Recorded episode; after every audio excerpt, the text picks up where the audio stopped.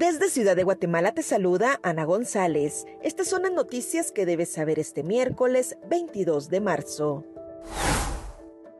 Presidente de México hizo mención en conferencia de prensa sobre la persecución que sufre Donald Trump en Estados Unidos y acusó a los demócratas que lo hacen para evitar que aparezca en la boleta electoral.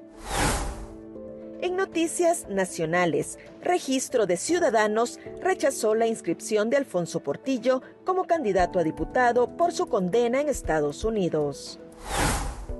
Diputados acuerdan iniciar la aprobación de ley para aplicar la pena de muerte.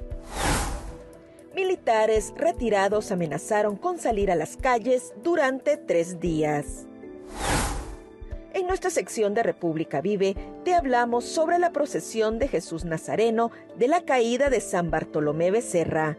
También te contamos sobre los principales hechos históricos que marcan las efemérides de este 22 de marzo. Eso es todo por hoy. Para mayor información ingresa a república.gt y mantente informado sobre las noticias del día. También nos puedes seguir en redes sociales como República GT.